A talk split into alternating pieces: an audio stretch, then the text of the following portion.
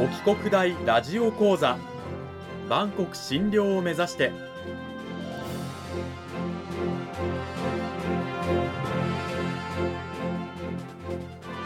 番組タイトルにある万国診療とは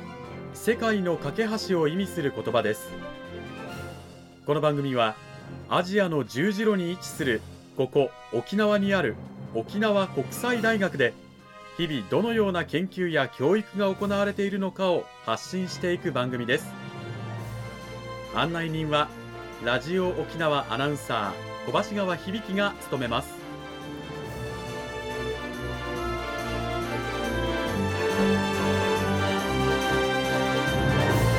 この番組は沖縄国際大学の提供でお送りします。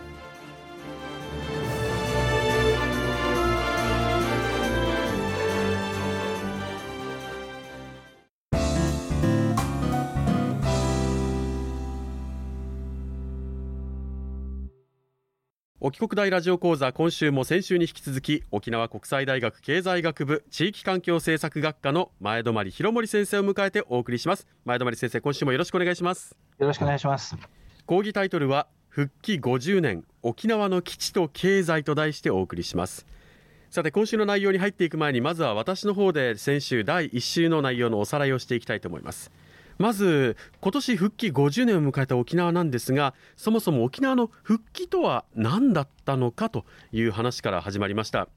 アメリカ軍統治下の戦後の沖縄では祖国復帰運動が盛り上がりますけれどもこの時祖国という言い方をするということは沖縄は日本の一部だという意識があるわけなんですがそもそも沖縄は琉球王国という独立した一国家だったという歴史もあるわけで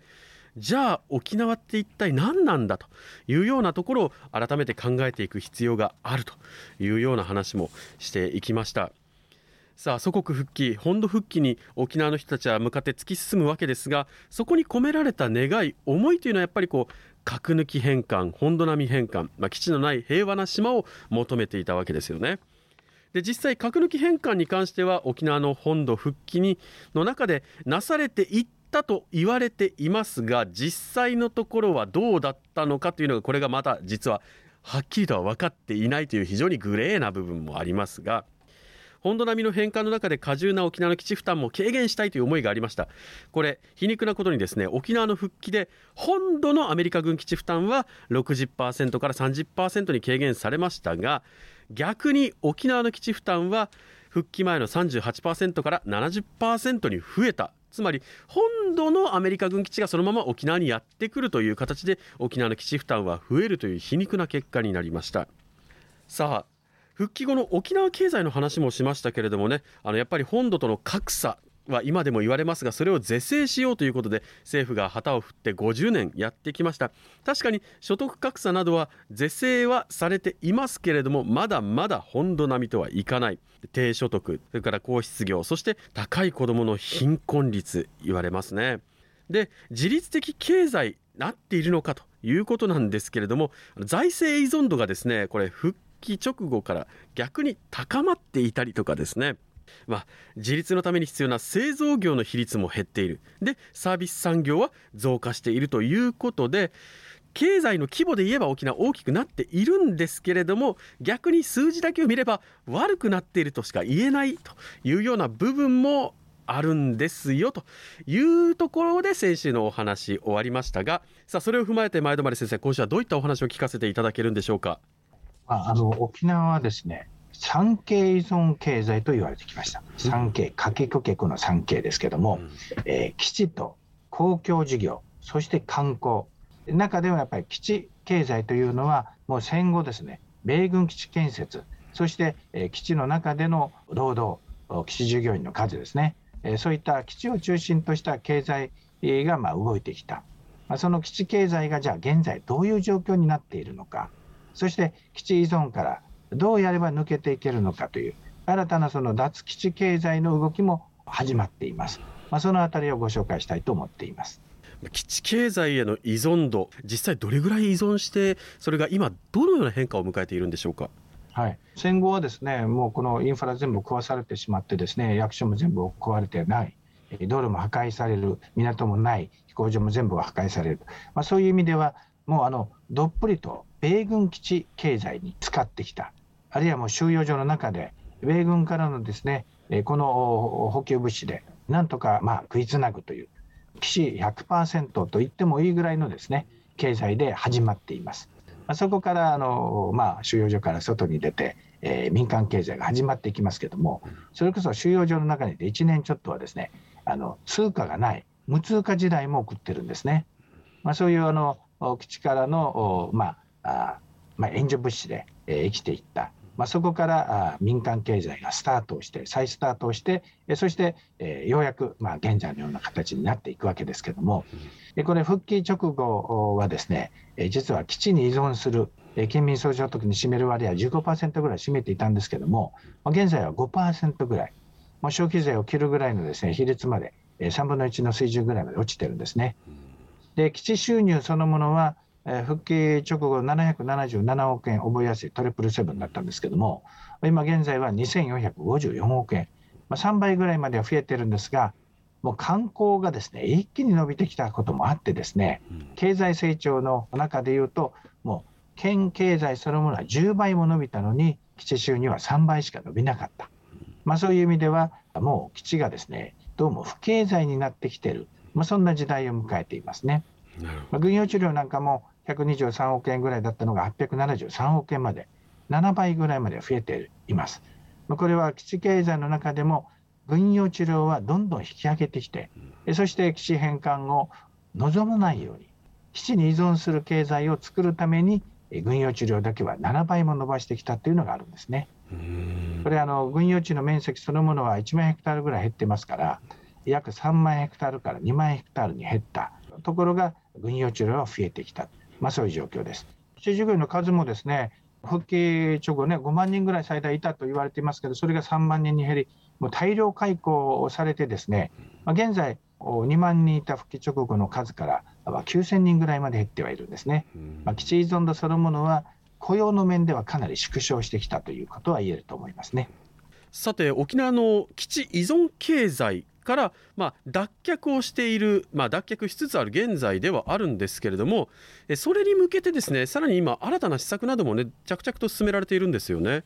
はいそうですね。これはまあ、返還された跡地っていうのは、もう那覇の新都心、有名ですけどね、うん、えそれから小禄金城、えそれからもうあの桑江、北前、半尾飛行場、うん、美浜地区、もうここ見るとですね、基地が帰った後も大成功というような結果ですね。例えば新都心、52億円しかなかった軍用地料を含めた基地収入が、返された後は1600億円、32倍。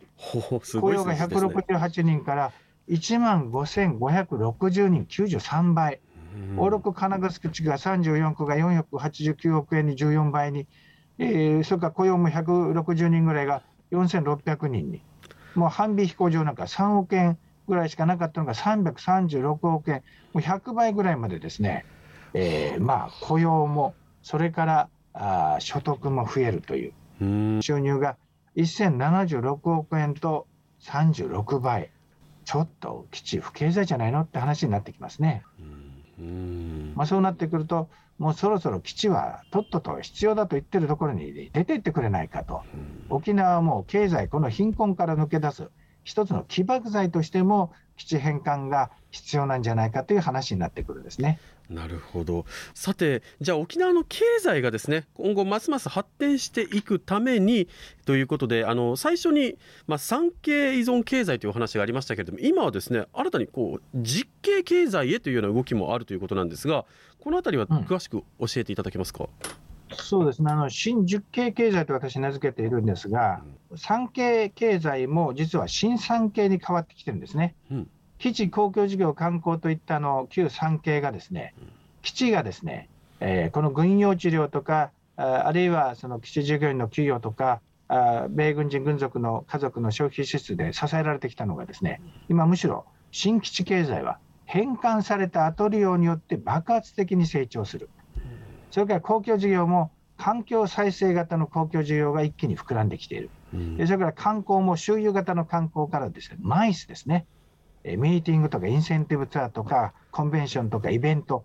まあ、こういったものが広がってきてるし新たなミクトというような例えばメディカルそれからアイランドそれからクルーズ船テーマパークこういったものが新しい観光として、えー、芽吹いてきてるんですね。それに加えてですね健康環境金融研究教育交通交易こういった新たな新 7K 経済が出てきていてこれを結ぶのが実は愛の力と言われる ICT ですね。なるほど情報通信が全てを横口で指してくるんですよ。そして発展をさせていく時代を今迎えているということですね。沖縄の新実系経済、まあ、情報通信がこれらをつないでいくことによってますます発展していくことが可能になるのではないかというふうに先生は予測されてるわけですね。もうなってきています。健康産業は遠隔医療とかも出てきますね。えそれから ICT を使った環境管理も出てきてますし、金融は遠隔金融でですね、えそれこそコールセンターで金融ビジネスも展開されていますね。え研究は当然 AI の研究が出てきていますし、交通は AI で管理するような時代です。沖縄復帰50年、まあ、いろいろとね是正されて良くなってきた部分もありますがまだまだ課題もあり。で未来を考えていく上でさまざまなヒントを先生の話の中から皆さん得ることができたのではないでしょうか。2週にわたって沖縄国際大学経済学部地域環境政策学科の前泊博盛先生にお話を伺いました。前泊先生どうもありがとうございました。ありがとうございました。さて沖国大ラジオ講座エンディングの時間となりました前泊先生のもとで、まあ、学んでいるゼミの学生さんたちなんですけれどもいろんな卒論をテーマにされて研究していると思うんですが先生が印象に残っているようなテーマとかってどういったものがあるんでしょうか？そうですね、これまであの例えばこの沖縄県内のですねあの売上の上位100社の研究とかですねなぜ100社はこの6万社丸と言われている中で100位の中でですね成長してきているのかあるいはまあそういう研究に加えて今年はですね明王大学や沖縄大学と一緒に3ゼミでですね合同研究をしてるんですが、はい、豊かさ指数というまあ、その幸福度指数、はい、まあ、このランキング表をですね、えー、作ってみようということで、それぞれの幸福度指数をですね、えー、整理をしています。我々なりにこの豊かさを測る指数を考えようということで動いていますね。えー、一体どんな項目でねあの新たな幸せ幸福度豊かさというものをですね、まあ、学生たちがね示してくれるのかそれちょっと期待して待ちたいと思います。2週にわたって前田真理先生どうもありがとうございました。はいありがとうございました。